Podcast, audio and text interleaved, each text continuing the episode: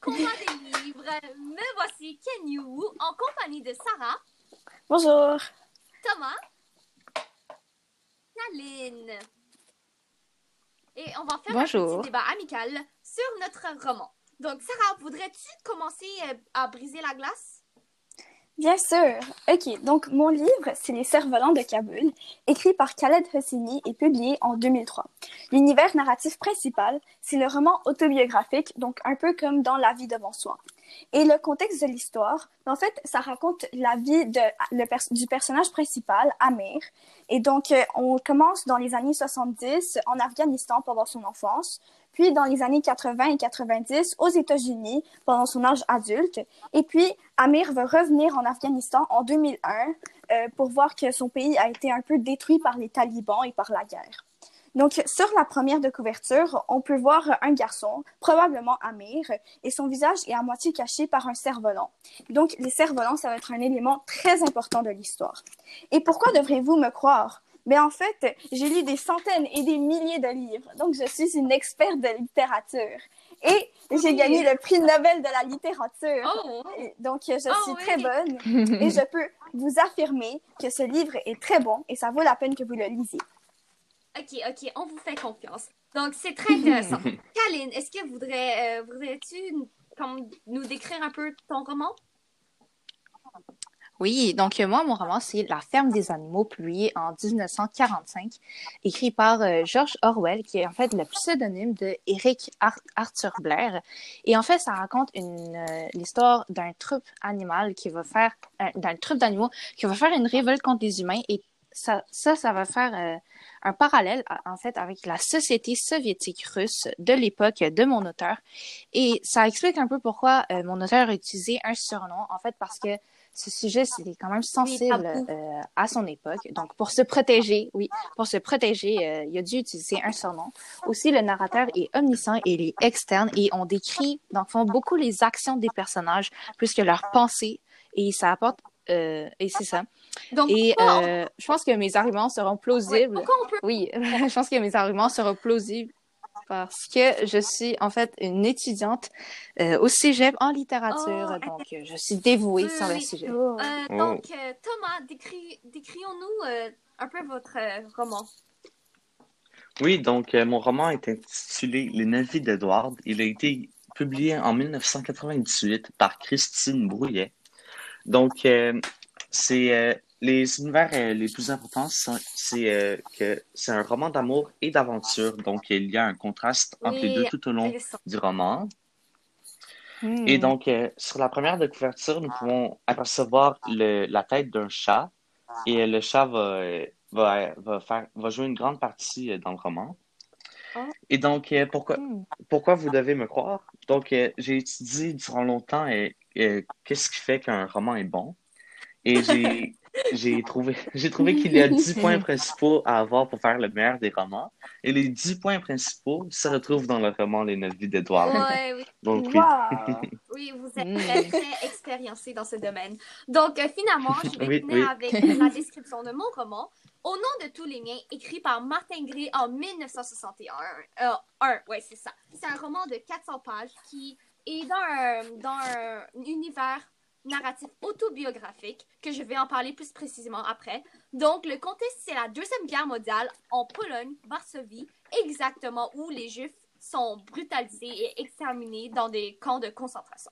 Donc, vous voyez, déjà, c'est un monde de mort, de sang et de souffrance. Donc, l'histoire commence mal et va finir mal, mais euh, le message véhiculé va être magnifique. Donc, c'est un narrateur participant et selon le journal Le Monde, ce roman, c'est une inextinguible soif de vie et de survie qui reste exceptionnelle. Je suis une analyste littéraire professionnelle, Hmm. donc vous pouvez faire confiance à mes mots. donc, je vais. Est-ce que quelqu'un d'autre a quelque chose à ajouter? Oui. Non. Non, Donc, ça euh, va. Sarah, je te laisse la parole. Donc, euh, c'est- euh, merci Camille. Maintenant, je vais vous parler des personnages. Je vais commencer par présenter mon personnage principal et c'est Amir. Donc, on rencontre premièrement Amir quand il a environ 10 ans. Il est un petit garçon maigre, sensible et intelligent, mais il est aussi lâche et parfois cruel. Wow! Un bon exemple, c'est lorsqu'il va assister au viol de son meilleur ami, mais il ne va pas le protéger. Oh. Il va juste rester là sans rien faire. Et donc, en fait, cet événement va remplir son cœur de remords. Et depuis ce jour-là, il va être hanté par son passé. Il va même dire c'est une erreur d'affirmer que l'on peut enterrer le passé. Il s'accroche tant et si bien qu'il remonte toujours à la surface. Cette citation est très vraie pour Amir. Même adulte, il va continuer à être hanté par son passé. Au début, il va essayer de se défaire de ses erreurs en les oubliant et en les ignorant, en les mettant de côté. Mais ensuite, il va les confronter en faisant des bonnes actions pour se racheter et se pardonner. Et donc voilà euh, mon personnage Amir. C'est un personnage très humain, euh, oui, très humain parce qu'il a beaucoup de défauts, mais ceci le rend plus réaliste et attachant. Donc euh, voilà. Mhm. Maintenant, euh, non, vraiment, vraiment un très bon personnage, très, très bien développé. Mhm. Donc, mhm. Très humain surtout. Oui, oui, oui, très humain. Donc, Kaline, peux-tu nous parler de ton personnage? Oui, donc euh, moi, mon personnage principal, c'est Napoléon et c'est un cochon anti-héros. Donc euh, non, c'est pas un humain. Euh, Celui-ci, il est égoïste, il est dictateur et nonchalant, toujours insatisfaisant et surtout, surtout soif de pouvoir. Et il est aussi gros, poilu et imposant autant psychologiquement que euh, physiquement. Sinon, il y a le deuxième personnage qui est Boule de Neige, qui est aussi un cochon. Il est leader, argumentateur, il est futé et communiste et surtout soif de liberté, contrairement à Napoléon qui est soif de pouvoir. Et c'est enfin un peu le rival de Napoléon. Et finalement, il y a le Malabar, qui est cette fois-ci un cheval qui est travaillant, euh, travaillant, assidu et très naïf et qui idolâtre sans cesse Napoléon. Il dit toujours Vive Napoléon, Napoléon ne se trompe jamais, ou encore je travaille plus dur, mais s'il est sur le point de mourir. En fait, ces trois personnages euh, font un parallèle avec le Montréal, le, les personnages du monde réel, qui est euh, Joseph Staline, Léon Trotsky et le peuple russe, dans le fond, de l'époque de la société soviétique russe. Oh, très intéressant. Et j'ai une question pour mhm. toi. Donc, le personnage principal, Napoléon, devient un dictateur qui va vouloir dominer les autres animaux de la ferme. Quelles sont les raisons mhm. qui poussent Napoléon à vouloir devenir un dictateur? Hmm, bonne question. Je pense que c'est simplement le, le, le fait d'avoir goûté à cette possession de pouvoir, d'avoir d'avoir pris connaissance euh, de, cette, de, de, de, ce pouvoir parce que euh, ça, ça, ça fait en sorte que ça a réveillé la vraie nature dictateur de, de Napoléon, puisqu'on sait qu'au début du roman, euh, la ferme des animaux était sous, sous possession des humains, donc il y a, les animaux n'avaient pas grand pouvoir euh, en eux.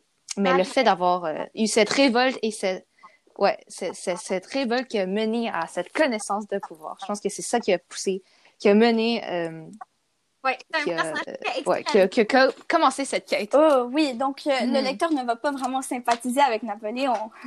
non, vraiment pas. Ok, maintenant Canyon, présente-moi ton personnage. Oui, donc mon personnage, certainement le meilleur, c'est Martin Gris, qui est aussi l'auteur, vous voyez ici. Donc, il raconte sa vraie vie. Donc, c'est un survivant du pire massacre euh, de l'humanité, l'Holocauste. Et tristement, il est un victime. Donc, il est un juif, mais qui n'en ressemble pas à un. Il a des yeux bleus et des cheveux blonds châtains. Et cela le sauverait la vie plusieurs fois. Donc, l'histoire de sa vie commence à l'âge de ses 14 ans avec la guerre. La première phrase de la, du, de la première page va le dire. Je suis né avec la guerre. Martin l'affirme. Donc, vous allez voir, il se cachera sous différentes identités. Soldat, contrebandier, fou, polonais et même euh, allemand. Mais au fond de lui, il le répète encore et encore, il est un juif et fier de l'être ce qui va l'amener vers son but. Il a un but très clair et explicite, c'est de venger les bourreaux, venger tous ceux qu'il a perdus, venger tous ceux qui ont souffert à cause de cette guerre. Et euh, il veut libérer son peuple, l'histoire de son peuple. Donc, oui. Ok, donc, Camille, j'ai une question pour toi. Donc, ton personnage principal, Martin Gray, a vécu une vie remarquable, mais très difficile. Comme tu, comme tu l'as dit, il a vécu la Deuxième Guerre mondiale et ensuite la perte de sa famille. Quelles sont les qualités qui, ont qui lui ont permis de survivre à des événements si difficiles? Oui, Martin, euh, il est tellement attachant. C'est ce qui m'a fasciné. C'est ses qualités psychologiques incroyables. C'est ce qui l'a permis de rester debout et de, de vivre. Donc oui, il a une fureur de survie, un pouvoir à s'accrocher à n'importe quelle lueur de chance ou d'espoir, que rien ne peut le détruire, même pas la mort. Donc oui, il a un courage admirable, une obstination invincible, une rapidité d'action qui me laisse parfois bouche bée. Voici un, extrait, euh, permettez-moi de lire un extrait qui démontre comment il est toujours prêt et il a toujours un plan dans la tête. Donc oui, c'est le contexte, c'est que le ghetto est emprisonné par des murs et c'est ce qu'il va passer. Il faudrait sauter ce mur avec des échelles, des planches. On pourrait aussi entrer dans l'une des maisons qui donne du côté arrière et dont les portes sont murées. Mais un mur, cela se trouve, cela se franchit. Cela prouve vraiment mon propos de ce personnage qui est très intelligent. Donc finalement, euh, c'est sa facilité de s'adapter et sa solidité psychologique qui le ressort de tous les personnages que j'ai jamais rencontrés. Euh, comme il le décrit, Wow. c'est de réapprendre à marcher, à respirer, à penser comme un homme après chaque gifle que le destin lui donne. Wow, quel personnage très inspirant. Oui. Maintenant, Thomas, présente-nous ton personnage. Oui, donc euh, j'ai- il y, a, il y a deux personnages principaux. Donc, il y a premièrement Delphine, qui est photographe, et c'est la maîtresse d'Edward, le deuxième personnage principal. Donc, euh, Delphine, dans le roman, elle va chercher, euh, elle va être en quête amoureuse pour chercher un mari. Euh, donc, Delphine, elle est curieuse et naïve principalement, et remplie d'amour pour Edward. Et Edward, c'est un chat qui a, qui a 10 ans, et il est dans sa dernière Oh non. vie, qui est la neuvième. Mm. Donc, en tant que, en tant que chat, il est gourmand et protecteur de Delphine, étant donné qu'il l'aime beaucoup. Et c'est tellement un bon chat que euh, il y a un passage à la dernière page qui, qui le prouve. Donc, euh, Néf- Néfertari, Hugues, Ca- Catherine, Madame Henriette, Monsieur Leblanc, Rachel et Mémette l'entendirent dans l'au-delà et sourire ensemble au souvenir de leur chat. Donc, c'est ces anciens maîtres qui pensent euh, à leur bon chat. Et euh, ce passage, euh, et à ce passage, Edward n'est pas mort. C'est les maîtres qui sont morts. Donc, Ah. euh, oui. Ah, c'est très, Donc, euh, voilà. très beau comme passage. Euh, Thomas, j'ai une question pour toi. Donc, ton personnage principal, le chat Édouard, est rendu à sa neuvième et dernière vie. Comment se sent-il euh, du fait qu'il va mourir dans pas si longtemps? Est-ce qu'il est triste ou soulagé ou, effrayé? Alors, il est plutôt, sou- ben, pas soulagé, mais il, il est très calme et, et bien dans sa peau. Donc, il, re- il fait souvent des parenthèses avec ses anciennes vies. Il euh, voit tous les bons souvenirs qu'il a ou euh, tout le bien qu'il a fait pour ses maîtres. Et euh, pour sa neuvième vie, il a décidé d'aider à, d'aider Delphine à trouver son mari idéal. Donc, euh, s'il réussit la quête, que je ne vais pas dévoiler, s'il réussit la quête, eh bien, il va être très content pour lui, pour elle, pour lui, et donc il va pouvoir partir Wow, soulagé. donc je vois qu'il a vraiment acquis une sagesse après ses neuf vies. Oui, exactement. Ok, donc ceci va conclure la section des personnages. Euh, je vais maintenant passer la parole à Kaline qui va nous parler des thèmes et des valeurs. Oui, merci. Donc, euh, on va commencer avec mon roman. En fait, euh, comme je l'ai dit tantôt, le thème central, le thème, euh, le thème central de mon roman, c'est euh, vraiment la soif de pouvoir, la quête du pouvoir de mon personnage principal, du pouvoir absolu. Tout ça euh, en utilisant une manipulation, un lavage du cerveau, une certaine propagande autour des animaux. Euh, il y a aussi le thème de la révolte qui, qui a en fait déclenché tout ça. Euh, aussi une autorité dictature, la trahison, mais aussi de l'espoir qui est mélangé avec ça. Parce que euh, oui, les animaux ont espoir qu'un jour ils vont retrouver euh, la liberté qu'ils souhaitent tant avoir. Pour les valeurs des personnages, il y a le pouvoir et l'insatisfaction de mon personnage principal, que mon personnage principal prône. Et aussi une certaine fierté chez les autres animaux, euh, cette fierté de faire partie de justement cette euh, dictature. En fait, on peut voir avec ce passage ici, on dit toute l'année, les animaux trimèrent comme des esclaves, mais le- le- le- leur travail leur rendait heureux. Et ça, ça trouve euh, ce point. Oui, oui. Très Ce intéressant. point. voilà. Très intéressant. Ouais. Donc, Thomas, est-ce que toi, tu, tu pourrais nous parler des thèmes et valeurs de ton roman? Oui, donc euh, dans mon roman, euh, les thèmes principaux sont la quête amoureuse, euh, l'amitié, l'amour, le, cou- le courage, l'espoir. Et pour d'un côté plus sombre, il y a Oh, aussi la violence et la souffrance. Donc, vous voyez qu'il y a un peu de tout dans, dans mon roman. Et pour les valeurs, ouais. Et pour les valeurs, il y a la persévérance, l'amour et l'entraide. Hmm. Donc, euh, la persévérance, on peut le voir euh, principalement chez Edward. Donc, euh, par exemple, il y a un moment dans le livre où est-ce qu'il s'enfuit durant deux jours pour, pour empêcher sa maîtresse Delphine d'aller à un, un rendez-vous avec quelqu'un de, de méchant. Hmm, OK. Intéressant. On voit un, un certain contraste euh, parmi les thèmes de ton roman. C'est très, très bien. Et euh, tu en as déjà parlé un peu, mais j'aimerais savoir en plus profondeur, par quelle manière tu, tu associerais les valeurs de ton roman euh, au personnage de au personnage en fait? Est-ce que c'est par les actions? Est-ce que c'est par euh, l'aspect psychologique des, des personnages? Est-ce que tu aurais des exemples à nous donner plus d'exemples. Ouais, ben comme je viens de dire pour euh, mettons les actions ben il y a, il y a la persévérance chez Edward mais par la psychologie on pourrait dire aussi pour Edward et Delphine je dirais l'amour vu que par exemple vers le début du roman on peut voir, on, il y a une scène que c'est Delphine et Edward qui se réveillent ensemble le matin. Et euh, les deux, ils, ils, se oh, sentent bien l'un avec l'autre. Et euh, ils, ils, se regardent mutuellement et il y a beaucoup d'amour dans leurs yeux. Donc, euh, donc oui, on peut voir les valeurs dans les personnages. À travers une certaine douceur et chaleur. C'est bien. Merci. Donc, euh, Kenyu, est-ce que toi, tu pourrais nous décrire euh, les thèmes et les valeurs? Donc, oui, mes thèmes et valeurs sont très, très différents de ceux de Thomas qui l'a fini avec. Donc, surtout, je vais mhm. commencer avec une citation où il décrit clairement, où Martin, le personnage principal, va décrire clairement ses valeurs. Voici la citation. Donc, il dit J'essaie d'y dire pourquoi il faut vivre et comment on peut atteindre le bonheur, le courage et l'espoir malgré tout. Donc oui, les valeurs de Martin sont quand même assez positives, même si après toutes les horreurs qu'il a vécues. Donc c'est surtout l'obstination, la, persévérance, le courage et l'espoir, même quand la situation ne peut pas être pire, et la volonté de vivre. Donc les thèmes, c'est surtout euh, la quête de survie parce que euh, il, est, il, est, il est toujours poursuivi et toujours euh, prêt à, à, être tué. Donc voici une citation qui ouvre, mhm. qui lui, il veut survivre je survivrai, je survivrai, s'il le fallait. Et il resterait au moins un homme pour les venger. Ce, m'amène, ce, qui m'amène au thème de la quête de vengeance. Donc, il veut libérer son peuple de libération. C'est aussi un autre thème. Euh, il veut libérer euh, son peuple de la souffrance, de la violence qui vient avec la guerre. Donc, euh, les gens passaient, ils mhm. nous enfermaient, ils nous battaient, ils nous tuaient, ils nous humiliaient. Voici comment euh, la souffrance et la violence étaient extrêmes dans ce roman. Oui, euh, très bien. Donc, par souci de temps, on va faire ça vite.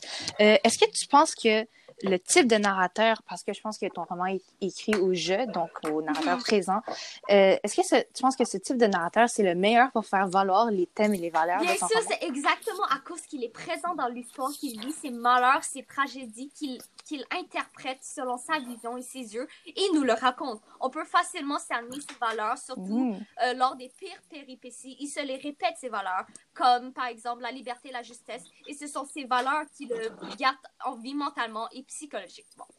Donc, on voit aussi les thèmes de mmh, très bien. Oui, dans les événements et les, et les obstacles qu'il vivra.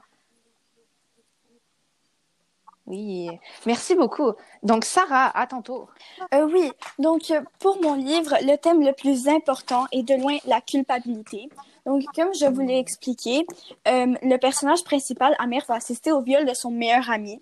Et depuis ce jour-là, il va tellement, il va tellement se sentir mal de lui-même.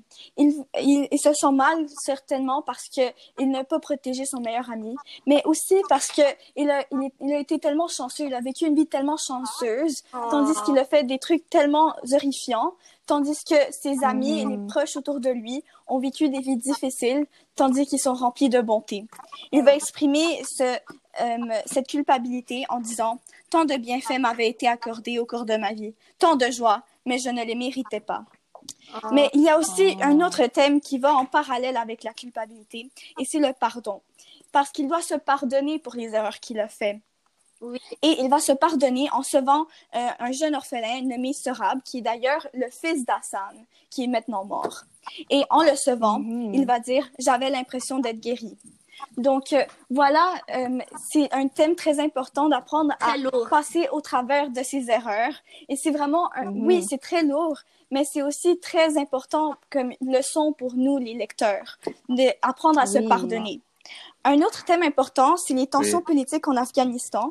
Donc, l'histoire se déroule pendant une, un espace de 30 ans. Donc, on va voir différents régimes politiques qui s'installer en Afghanistan, comme le régime soviétique, et ensuite euh, euh, l'invasion des talibans. Et tout cela va détruire la, la, ville de Kaboul. Et donc, euh, le, le, personnage principal, Amir, va être très triste à propos de ça. Mm-hmm, intéressant. Et j'ai une question. Est-ce que les cerfs-volants, c'est des objets symboliques euh, dans ton roman? Si oui, c'est c'est quoi les thèmes et valeurs en lien avec? Ah oui, les cerfs-volants, c'est vraiment un thème, euh, c'est vraiment un objet symbolique dans le livre. Ça représente surtout la culpabilité de d'Amir parce qu'on les voit pour la mm. première fois. Euh, le jour où Hassan se fait violer. Le, Hassan, c'est le meilleur ami d'Amir. Et donc, ce jour-là, c'est le début des remords de, d'Amir. Et donc, euh, tout au long du livre, on va le voir qu'il se sent, il va, il va se sentir très coupable. Et à la fin du roman, on revoit les cerfs-volants, le jour où Sorab et Amir jouent ensemble. Et ce moment permet à Amir à euh, de commencer à se pardonner. Donc, on voit vraiment le séjour de la culpabilité à travers du euh, à grâce mm-hmm. au cerf-volant. Et ça représente aussi un peu l'espoir à la fin, l'espoir qu'un jour, peut-être, Amir pourra complètement se pardonner pour ses erreurs. Oui, merci, très intéressant. Donc, euh, Thomas, je te laisse ma parole pour la section de l'originalité des romans. Oui, donc euh, dans l'originalité, on va parler des points des, du point principal qui est original et euh, si votre roman a été, euh, a été adapté pour, au cinéma ou au théâtre et sinon pourquoi? Donc je vais commencer. Donc le point original dans mon roman, je dirais que c'est que Edward peut, peut, peut savoir que, quelles, quelles intentions mm-hmm. les personnages ont donc, par exemple, il pourrait, quelqu'un vient chez lui et il peut sentir la personne et, et directement il peut savoir quelles sont euh, ses intentions. Donc, euh, ça va beaucoup aider à Delphine.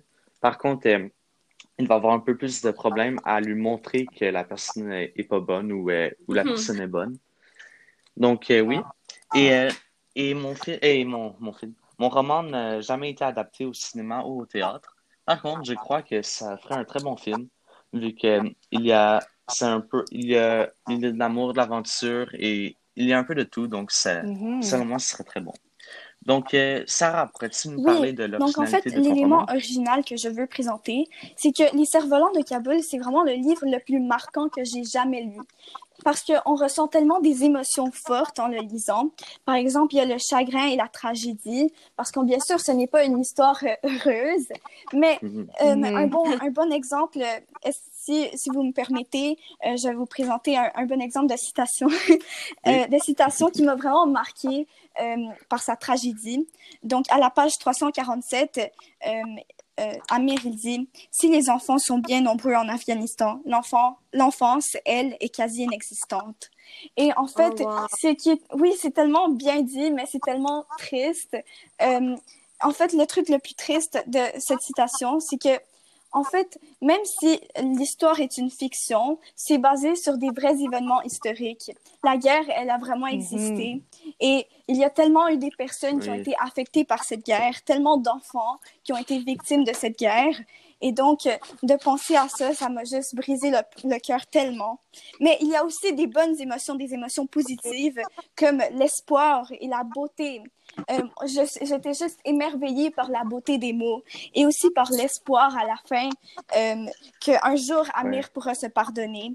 Euh, et juste la fin en général est tellement satisfaisante vu que c'est vraiment une accumulation de toutes les, les actions et les événements qui ont été posés pendant le livre et de voir finalement Amir qui réussit à, à se pardonner, c'est juste une sensation euphorique. Donc voilà. Mm-hmm. Très bien dit. OK. Euh, très rapidement, comment est-ce que les émotions ressenties dans ton roman sont-elles différentes du euh, roman En fait, je vois vraiment les similarités entre les incendies et les cerfs-volants de Kaboul. Par exemple, euh, la, tragédie et le chagrin qu'on ressent en lisant le livre. Mais les, les, émotions, je trouve, sont très amplifiées dans les cerfs-volants de, de Kaboul comparé au, au livre Les Incendies, euh, la pièce Les Incendies, puisque dans Les Cerfs-Volants de Kaboul, tout le livre est raconté depuis le point de vue d'un seul personnage, ce qui nous permet de vraiment mieux comprendre sa perspective et ça, euh, ça fait, on met vraiment l'accent sur ses émotions à lui. Tandis que dans Les, les Incendies, Oui. ah, ok, ouais, OK. euh, je comprends. ouais, désolé, je vais devoir te couper. OK, Kalin, Oui. continue. Kalin, Mhm. de parler de ton roman. Oui, donc un point original de mon roman, c'est que c'est euh, une satire, une caricature, caricature pardon, fictionnaire euh, qui fait un parallèle plus qu'une reprise d'une tranche de l'histoire de l'humanité, donc euh, la société soviétique russe et les tous les enjeux euh, sociopolitiques qui englobent ça. Et ça, en fait, tout ça, c'est raconté sous un vrai contexte d'une ferme animalière. Donc, euh, non, c'est pas des, des, euh, des animaux en apparence humaine, mais c'est vraiment des fermes, la- des, des, des animaux de la ferme euh, qui, qui constituent l'histoire, avec euh, des Oui. pensées humaines. Donc, euh, avec cet extrait euh, qui dit « Tous les maux de, notre vie sont dus à l'homme, notre tyran. Débarrassons-nous de l'homme et, no- le- et nôtre sera le produit de notre travail. C'est presque un jour au lendemain que nous pourrions devenir libres et riches. » Et ça, c'est les, c'est les paroles prononcées par un cochon. Ça prouve le point, ça prouve le point que euh, ces animaux, malgré qu'ils sont des vrais animaux, dans un contexte, euh, dans un vrai contexte des animaux, euh, ils ont des pensées Ouais, des humaines. pensées d'homme. Et Mhm. Et, euh, et comment trouves-tu que l'histoire qui a voulu être racontée est mieux racontée avec des animaux Bonne qu'avec question. des Je pense que ça humains? fait plus réfléchir. Le fait qu'on on, on raconte l'histoire avec des animaux et euh, au lieu des humains, ça fait en sorte qu'on on, on visualise plus euh, l'impact des actions de- d'une dictature avec les animaux. Et on, on, dans le fond, on se pose plus de questions. À voir pourquoi un cochon voudrait, euh, Oui. Voudrait euh, Tellement de comment pouvoir. dire, euh, faudrait avoir, avoir le pouvoir absolu, oui, euh, dans une ferme et regarder pourquoi l'homme le fait aussi. Ouais, ouais. Donc, je pense que c'est ce lien, Mm. ouais, c'est ce lien euh, Ouais. qui fait en sorte que c'est peut-être mieux raconté sous une forme. Oui. Très bien dit. Ah oui, donc bien sûr, Et- l'originalité et pour toi, mon œuvre, c'est bien que c'est un roman autobiographique. Donc l'auteur raconte sa vraie vie, ce qu'il a réellement vécu. Déjà, en commençant les- à la lecture en sachant cette euh, information, selon moi, ça rend que l'histoire est beaucoup plus réelle et tellement plus profonde et concrète. Surtout que la vie de Martin est remplie d'horreur et euh, d'atrocités que je trouve que la seule personne au monde digne de le raconter, c'est lui-même. Donc, euh, il a dit, mais je ne suis pas un auteur comme les autres. Vous le savez maintenant, Oui. après avoir lu le récit de ma vie. Ben oui, il est un auteur original parce que lui, il a vécu son, euh, sa vie. Et je pense que personne ne peut le lier. La vie comme celle de Martin, c'est une vie grandiose. Très bien dit. Et euh, ton livre, euh, c'est, il, est, il est autobiographique. Par contre, est-ce que toutes les parties, selon toi, sont véridiques ou euh, quelques détails ont été ajoutés pour, faire, pour en faire un, Très bonne, un très roman bonne euh, avec En vrai, beaucoup de il y a détails? certaines fois où je trouve que Martin exagère, mais je trouve qu'il a le droit d'exagérer parce que pendant ce moment, il, il avait tellement Oh. de, de pression et tellement de horreur que si euh, il exagérait Ouais. ce qu'il vi- vivait, ça- cela rendrait encore euh, sa vie plus intéressante, plus encore mieux. Donc, euh, par exemple, pendant qu'il était contrebandier, il se disait comme le souffle du ghetto. Peut-être que pendant ce moment, il se pensait vraiment de même, même si peut-être que ce qu'il faisait n'était pas si magnifique et si euh, glorieux, mais il se pensait si glorieux. Je trouve que ça fait que le personnage est vraiment réel parce que il n'essaie pas d'être euh, modeste. Il dit vraiment tout ce qu'il pense. Donc, on, on, connaît vraiment tous les recoins des pensées de Martin et on connaît en profondeur ce personnage. Très bien dit. Donc, Donc, euh, euh, oui. je vais, Ah, les films. Canu, je vais te euh, passer la oui, parole pour la L'adaptation en film. Ah oui, c'est. Ah.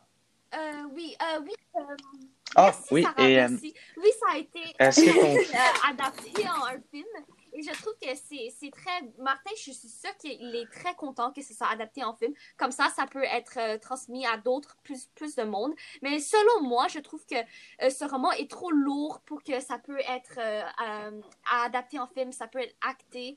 ça peut être acté par un acteur. Donc, je trouve que, que c'est une histoire trop lourde et que personne ne peut à, arriver à cette profondeur, ces, ces souffrances, ces euh, ces, atrocités.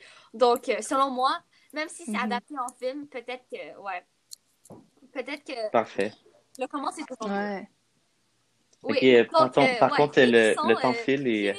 Oh, mais, euh, mais moi, je ne pas encore parlé de mon film. Oh, d'accord. Est-ce que je... oh, ah, Oui, oui, désolé. Euh, Donc, très, rapidement, mon film, euh, le livre a déjà été adapté à un film en 2007, je crois. Et je crois que c'est vraiment une bonne idée parce que tant qu'on on, on se ah. concentre vraiment sur le thème de culpabilité, on explique vraiment bien les remords d'Amir, l'histoire peut vraiment être bien racontée. On peut quand même couper, couper plusieurs euh, éléments de l'histoire, mais tant qu'on on, prend cet élément primordial, ben, tout va être bien. donc, tout va marcher quand même, l'histoire va quand même bien marcher. Ok, d'accord. Donc, euh, mhm. finissons joliment par un dernier argument et qui marqueront nos esprits et nous convaincront peut-être que notre roman est le meilleur. Je vous rappelle qu'il reste peu de temps, moins de cinq minutes, donc restez concis. Euh, je vais commencer. Donc, moi, je trouve que mon roman, il est très, très marquant et très le meilleur parce que le message véhiculé est extrêmement puissant et pesant. nous, euh, Martin nous transmet tout ce qu'on a besoin de savoir dans une existence, ce qu'on apprend seulement par expérience. Il nous montre ce qui est le réel espoir, la force infinie qu'un homme possède en lui, la volonté inébranlable pour la vie qui peut ramener n'importe qui du gouffre du désespoir.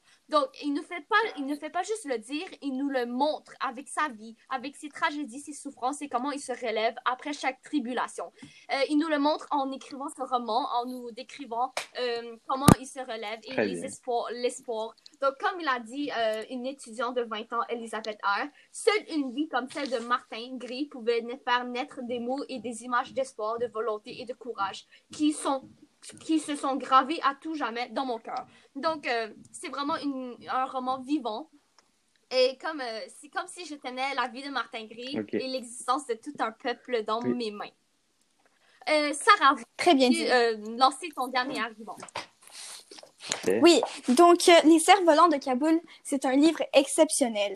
Et en plus, il se ressemble à une autre œuvre qui est très acclamée, euh, La vie devant soi, écrit par Romain Garrier, qu'on a lu euh, il y a quelques mois. Donc, en fait, premièrement, ce sont tous les deux des romans autobiographiques avec un narrateur qui est au début jeune et très innocent. Euh, dans, la, dans Les Cerfs-Volants de Kaboul, le narrateur Amir est euh, tout d'abord un enfant et, il a une voix très poignante et un message déchirant, mais aussi rempli de beauté et d'humanité, comme je l'ai mentionné avant. Aussi, euh, tout comme dans La vie devant soi, le vocabulaire est poétique, mais en restant simple et accessible. Donc, vous, vous êtes sûr de bien comprendre l'histoire. Donc, voilà pourquoi vous devriez vraiment lire Les Cerfs-Volants de Kaboul. C'est bon. Thomas, euh, mhm. lance-nous le tien. Mhm. Oui, donc euh, dans mon roman, il y a de l'amour et de l'aventure, mais il y a aussi beaucoup euh, de suspense. Donc, par exemple, dans une partie du roman, Delphine va être hospitalisée et on va un peu entrer dans sa tête et on va, le voir, et on va voir qu'elle vit beaucoup de stress car elle ne sait pas si va, mourir, si elle va mourir d'une minute à l'autre ou pas, car euh, il y a des personnes très, très méchantes qui vont être après elle. Donc, euh, ben, pour la plupart du roman, euh, on ne peut pas décrocher de, de On ne peut pas arrêter de lire. C'est pour ça que je trouve que c'est un très bon roman. Donc, je termine en disant que mon roman est écrit avec une simplicité hors du commun. Les mots sont faciles à comprendre et le contexte aussi est, et, euh, et peut vous surprendre. Dans le fond, une ferme des animaux, une ferme des animaux, qu'est-ce que ça veut bien parler? Eh bien, mon livre traite euh, de questions politiques et de, d'enjeux politiques avec un, contexte aussi simple. Et ça, je pense que c'est, c'est, sa plus grande force. Euh, c'est très intéressant que l'auteur a pu, euh, a pu écrire et dénoncer ce, problème pendant euh, le, contexte qu'il était dedans, comment il a pu euh, mhm. dénoncer. Donc, on va conclure notre discussion animée. qui était très, très intéressante. Je trouve que nos, trois, nos quatre romans sont tous connectés parce que on, on peut parler, on, on, a tout un bout historique dans nos romans. Alors, c'est très intéressant. Alors, euh, merci beaucoup. Mhm. Merci. Merci. Merci. Et euh, au revoir. Oui. À la prochaine. Ouais.